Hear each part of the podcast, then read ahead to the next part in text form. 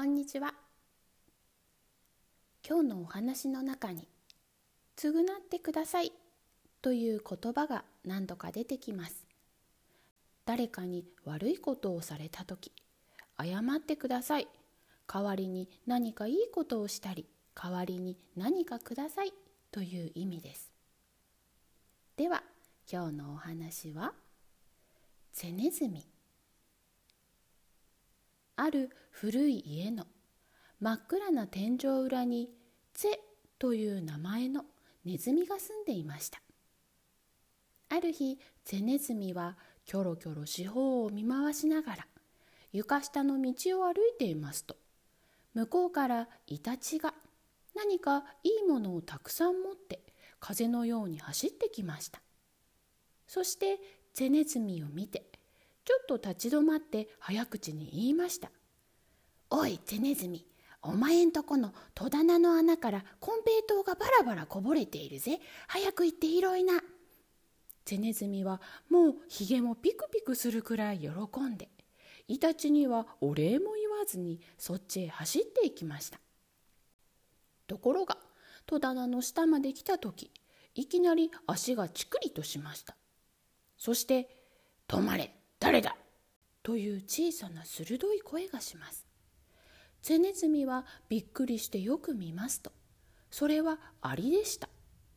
アリの兵隊はもうコンペイトウの周りに集まってみんな黒いマサカリを振りかざしています。2 3 0匹はコンペイトウを片っ端から砕いたり溶かしたりして巣へ運ぶ支度です。ゼネズミはブルブル震えてしまいました。ここから中へ入ってはならん。早く帰れ。帰れ帰れ。アリの大将が低い太い声で言いました。ゼネズミはくるっと一つ回って一目散に天井裏へ駆け上がりました。そして巣の中へ入ってしばらく寝込んでいましたがどうも面白くなくて面白くなくてたまりません。アリはまあ兵隊だし強いから仕方もないがあのおとなしいイタチに教えられて戸棚の下まで走っていってアリの大将に止められるとは何たる尺に触ることだとゼネズミは考えました。そこでゼネズミは巣からまたちょろちょろ這い出して木小屋の奥のイタチの家にやってきました。イタチはちょうどトウモロコシの粒を歯でコツコツ噛んで粉にしていましたがゼネズミを見て言いました「どうだ？コンペイトウがなかったかい?」イタチさん、ずいぶんお前もひどい人だね。私のような弱いものを騙すなんて。騙しゃせん。確かにあったんよ。あるにはあってももうアリが来てましたよ。アリが、そうかい、早いやつらだね。みんなありがとうってしまいましたよ。私のような弱いものを騙すなんて。償ってください。償ってください。それは仕方ない。お前の生きようが少し遅かったんだ。知らん、知らん。私のような弱いものを騙して、償ってください。償ってください。困ったやつだな。人の親切を逆さまに恨むとは。よしよし、そんなら俺のコンペイトをやろう。償ってください。償ってください。えい、それ、持っていけ。持てるだけ持って行ってちまえ。お前みたいなぐにゃぐにゃした男らしくもねえやつは顔も見たくねえ。早く持てるだけ持ってどこかへうせろ。イタチはプリプリしてコンペイトを投げ出しました。チネズミはそれを持てるだけたくさん拾ってお辞儀をしました。イタチはいよいよ怒って叫びました。えい、早く行ってしまえ。お前の取った残りなんかウジ虫にでもくれてやら。チネズミは一目散に走って天井裏の巣へ戻ってコンペイトウをコチコチ食べましたこんな具合ですからチェネズミはだんだん嫌われて誰もあんまり相手にしなくなりましたそこでチェネズミは仕方なしに今度は柱だの壊れたちりとりだのバケツだのほうきだのと交際を始めました。中でも柱とは一番仲良くしていました。柱がある日ゼネズミに言いました。ゼネズミさんもうじき冬になるね。僕らはまた乾いてみりみり言わなくちゃならない。お前さんも今のうちにいい布団の支度をしておいた方がいいだろう。幸い僕のすぐ頭の上にスズメが春持ってきた鳥の毛やいろいろ温かいものがたくさんあるから今のうちに少し下ろして運んでおいたらどうだい？僕の頭はまあ少し寒くなるけれど僕は僕でまた工夫をするから。チェネズミはもっともだと思いましたので早速その日から運びにかかりましたところが途中に急な坂が一つありましたのでチェネズミは3度目にそこからストンと転げ落ちました。柱もびっくりして「ネズミさん怪我はないかい？怪我はないかい?」と一生懸命体を曲げながら言いました。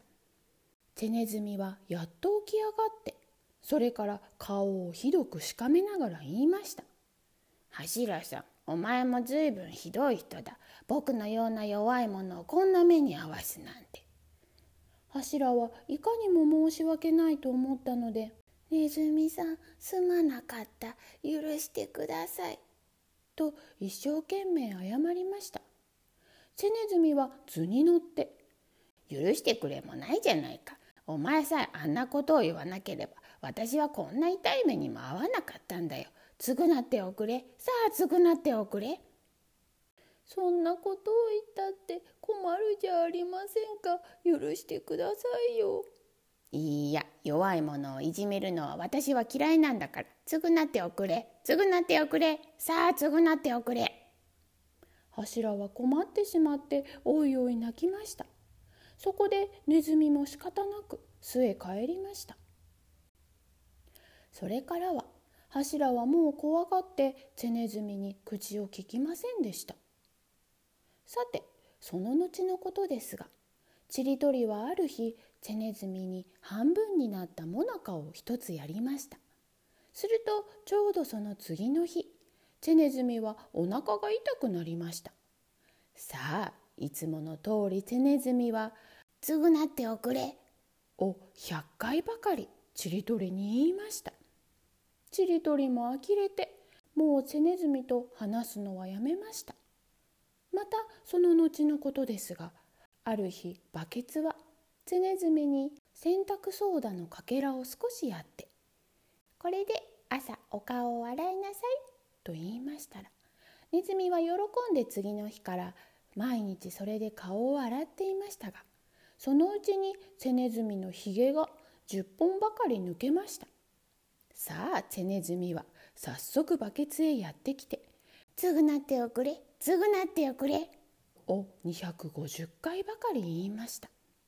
しかしあいにくバケツにはおひげもありませんでしたし償うわけにもいかずすっかり参ってしまって泣いて謝りました。そしてそれからはちょっとも口を聞きませんでした。道具仲間はみんな順番にこんな目にあって懲りてしまいましたのでついには誰もチェネズミの顔を見ると急いで脇の方を向いてしまうのでした。ところがその道具仲間にたった一人だけまだチェネズミと付き合ってみないものがありました。それは針金を編んでこさえたネズミ捕りでした。ネズミ捕りはもともと人間の味方のはずですがでも人間はこの針金のネズミ捕りを一遍もよく思ったことはありませんでした。それにさも触るのさえ汚いようにみんなから思われています。それですから実はネズミ捕りは人間よりはネズミの方をよく思っていました。けれども大抵のネズミは怖がってそばへやってきません。ネズミ捕りは毎日優しい声で「ネズちゃんおいで今夜のごちそうはアジの頭だよ。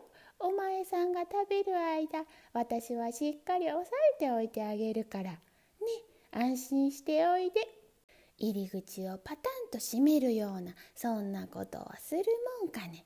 私も人間はもうこりごりしてるんだからおいでよ。ほら」なんてネズミを呼びかけますがネズミはみんな「ひんうまくいってら」とか「へいへいよくわかりましてございますいずれ家族とも相談してきますので」とか言ってそろそろ逃げていってしまいます。そして朝になると顔の真っ赤なこのうちの男が来てそれを見て「またいらない。ネズミももうこれが罠だと知ってるんだな。ネズミの学校で教えるんだな。しかしまあもう一日だけかけてみよう」と言いながら新しい餌と取り替えるのでした。今夜もネズミ捕りは叫びました。おいでおいで今夜は柔らかなはんぺんだよ。餌だけあげるよ。大丈夫さ。早くおいでチネズミがちょうど通りかかりました。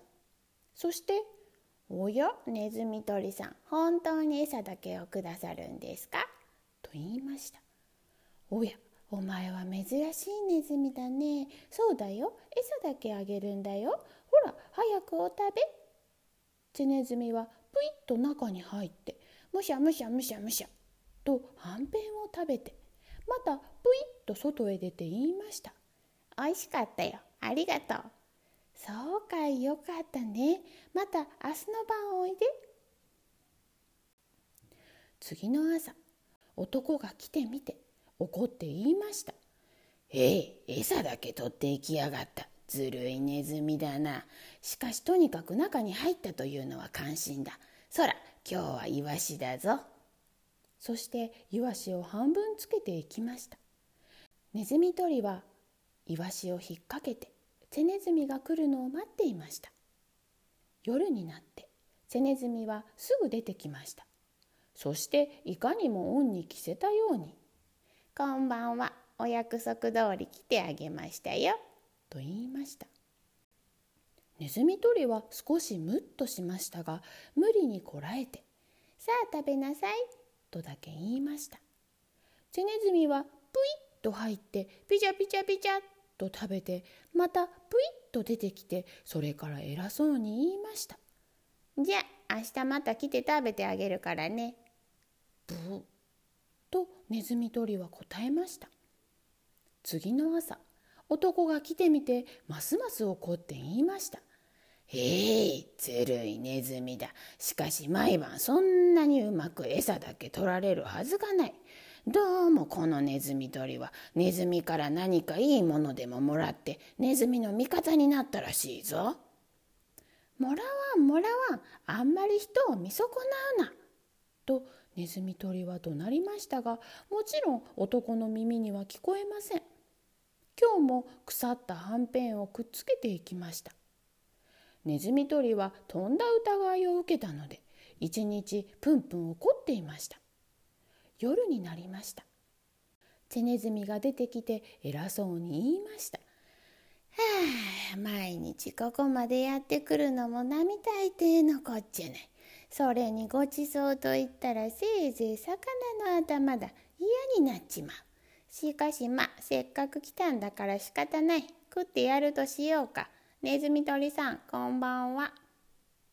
ネズミ捕りは針金をプリプリさせて怒っていましたのでただ一言「はいお食べ」と言いましたゼネズミはすぐプイッと飛び込みましたがはんぺんが腐っているのを見て怒って叫びました「ネズミ捕りさんあまりにひどいやこのはんぺんは腐ってます私のような弱いものを騙すなんてあんまりだ。償ってください。償ってください。ネズミ捕りは思わず針金をリュウリュウと鳴らすぐらい怒ってしまいました。そしてそのリュウリュウが悪かったのです。ピシャシーン餌についていた鍵が外れてネズミ捕りの入り口が閉じてしまいました。さあもう大変です。チェネズミは驚いて「ネズミ捕りさんひどいや。ひどいや。うー悔しい。ネズミ捕りさんあんまりだ」と言いながら針金をかじるやらくるくる回るやら地団だ踏むやらわめくやら泣くやらそれはそれは大騒ぎです。それでも償ってください。償ってくださいはもう言う力がありませんでした。ネズミ捕りの方も痛いやら尺に触るやらガタガタブルブルリュウリュウと震えました。一晩そうやってとうとう朝になりました。この家の顔の真っ赤な男が来てみて小躍りして言いました。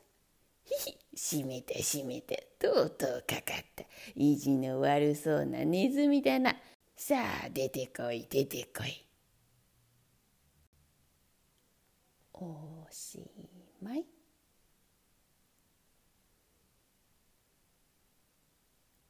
さあそれでは今日のお話クイズです。お話クイズ1つ目。このお話の登場人物は誰ですか？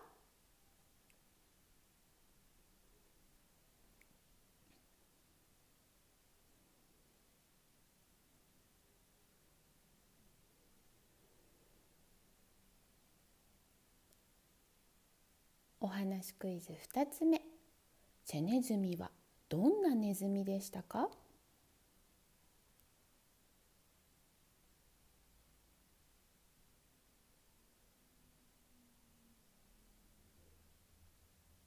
お話クイズ3つ目。どうしてチェネズミはみんなに嫌われたのですか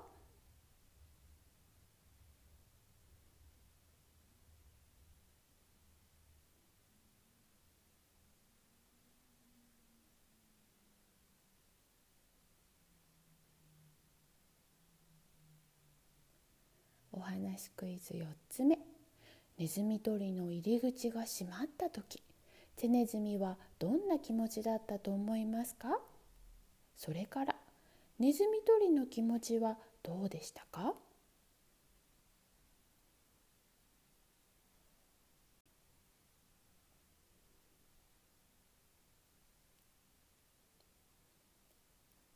お話クイズ5つ目。このお話を書いた人はこのお話を読んでいるみんなにどんなことを伝えたかったのだと思いますか？